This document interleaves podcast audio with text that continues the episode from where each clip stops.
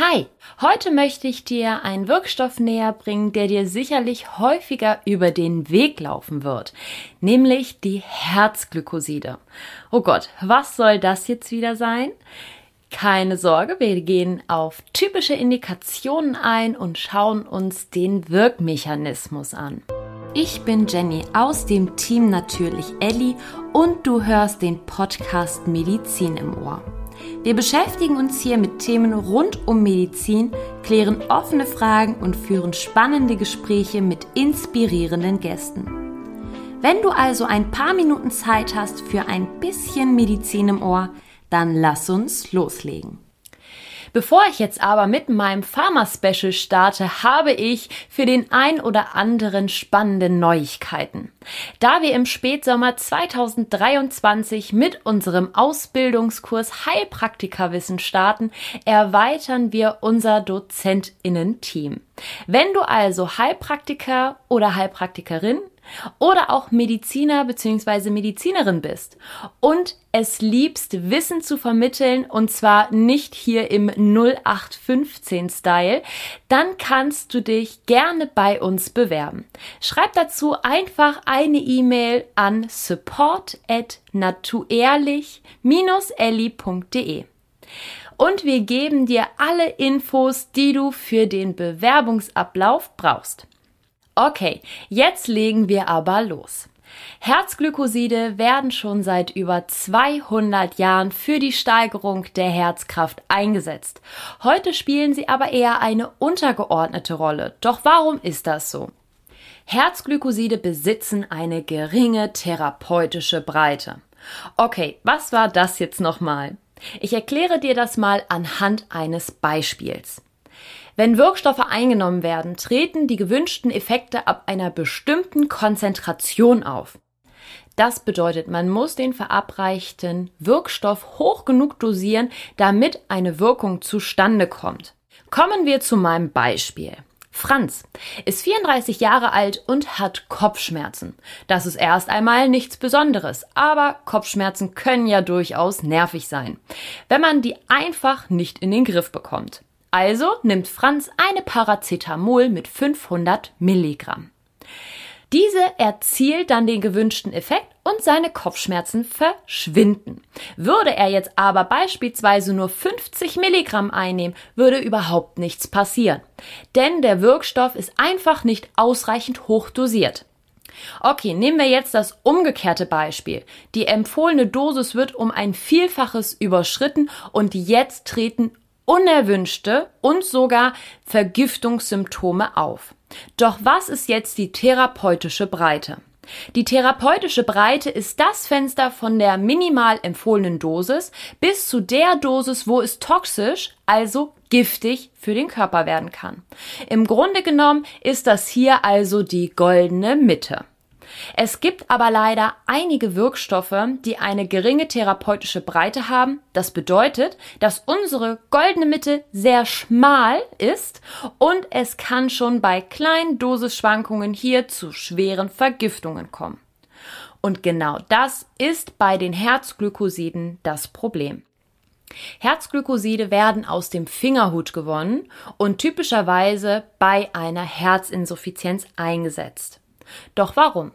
Bei einer Herzinsuffizienz ist das Herz sehr geschwächt und hat nicht mehr die ausreichende Schlagkraft. Und genau das ändern die Herzglykoside. Tauchen wir jetzt einfach einmal ein bisschen mehr in die Wirkweise ein. Herzglykoside sind in der Lage, die Natrium-Kalium-ATPase in den Herzmuskelzellen zu hemmen. Okay, was war jetzt noch einmal die Natrium-Kalium-ATPase? Hierbei handelt es sich um ein Enzym, das in der Lage ist, Natrium im Austausch gegen Kalium in die Zelle zu bringen. Durch diese Hemmung verbleibt mehr Natrium in der Zelle und die intra- als auch extrazelluläre Natriumkonzentration nähert sich an. Und genau durch diese Veränderung der Natriumkonzentration wird hier der Natrium- und auch der Calciumaustausch in den Zellen gehemmt. Und das Calcium kann jetzt nicht mehr aus den Zellen heraus und verbleibt also in den Zellen. Durch genau diesen Anstieg von Calcium in der Zelle steigt die Schlagkraft des Herzens an, aber auch die Erregungsleitung, weil das Calcium ist ja jetzt in der Zelle, wird herabgesetzt. Doch das ist nicht die einzige Wirkung von den Herzglykosiden, denn Herzglykoside wirken auch antiarrhythmisch. Das bedeutet, sie wirken auch gegen Herzrhythmusstörungen. Sie aktivieren hier die Vaguskerne. Das sind im Prinzip Hirnnervenkerne, die zum Nervus vagus, also zu unserem großen Eingeweidenerv zählen. Das hat auch zur Folge, dass der Sympathikustonus gesenkt wird und hier die Herzfrequenz sinkt. Das waren jetzt ganz schön viele Wirkungen. Fassen wir die noch einmal ganz kurz zusammen. Also, wir haben gesagt, dass die Herzglykoside die Herzmuskelkontraktilität steigern. Das bedeutet, wir haben hier eine positiv inotrope Wirkung. Zudem senken sie ja auch die Herzfrequenz. Das bedeutet dann hier negativ chronotrop. Und zusätzlich senken sie auch noch die Erregungsleitung und das heißt hier negativ dromotrop.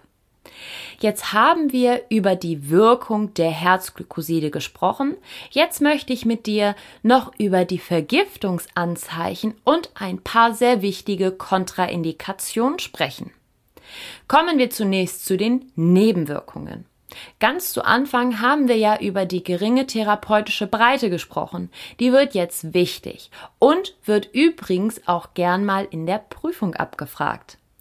Hier kann es schnell zu Vergiftungen kommen, da die Differenz aus wirksam bis schädlich für den Körper hier sehr gering ist und sich die klassischen Symptome dann zeigen. Dazu gehören Übelkeit und Erbrechen, Sehstörungen. Hier vor allem haben wir einen Gelb- bzw. Grünstich. Stell dir das einfach so vor, als wenn du über deine Kamera einen Gelbfilter setzen würdest. So sehen dann die Betroffenen. Und auch Herzrhythmusstörungen und hier leider sogar bis zum Herzstillstand. Denn wie eben schon besprochen, wird durch die Herzglykoside die Herzfrequenz dann so stark herabgesetzt, dass das Herz tatsächlich einfach aufhört zu schlagen. Was wären denn jetzt hier begünstigende Faktoren und dementsprechend natürlich auch Kontraindikationen, wo Herzglykoside nicht eingesetzt werden dürfen? Es gibt hier eine ganz wichtige und zwar möchte ich mit dir über die Elektrolytstörungen sprechen. Wir haben eben gerade schon einmal teilweise darüber gesprochen, dass einige Elektrolyte hier an der Wirkung der Herzglykoside beteiligt sind. Was bedeutet das jetzt im Detail?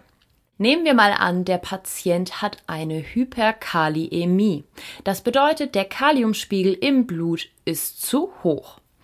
Hier reduziert sich dann die Wirkung, weil nicht genügend Kalium hier durch die Natrium-Kalium-ATPase ausgetauscht werden kann. Einmal das Gegenteil, die Hypokaliämie, also zu wenig Kalium im Blut. Das würde hier die Wirkung sogar verstärken, weil hier zu viel Kalium aus der Zelle ins Blut geschleust wird. Und zu guter Letzt die Hyperkalziämie. Hier also zu viel Kalzium im Blut auch das verstärkt hier wieder die Wirkung. Digitales erhöht ja die intrazelluläre Calciumkonzentration. Besteht nun eine Hyperkalziämie, führt der folgende Mechanismus zu einer zusätzlichen Anreicherung von intrazellulärem Calcium. Der Natrium-Calcium-Antiport schleust Calcium über die Membran der Herzmuskelzellen von intra nach extrazellulär ins Blut. Als sogenannter Antrieb für diesen Transport wird die Natriumänderung über die Zellmembran genutzt.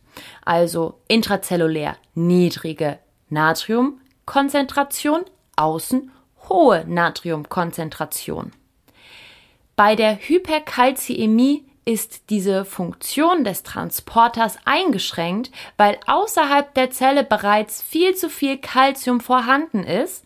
In der Folge reichert sich an hier auch das Calcium intrazellulär an. Okay, du hast es geschafft, du hast durchgehalten und wir sind am Ende angekommen. Ich hoffe, ich konnte dein Wissen über die Herzglukoside ein wenig auffrischen und du konntest etwas aus dieser Folge mitnehmen. Wenn das so ist, würden Ellie und ich uns über eine 5-Sterne-Bewertung oder auch ein Abo wie immer sehr freuen. Wenn du vom Herzen noch nicht genug hast, empfehle ich dir unsere Medizin-Coachings zum Thema Herz, Kreislauf und Blutgefäße. Den Link dazu packe ich dir in die Show Notes.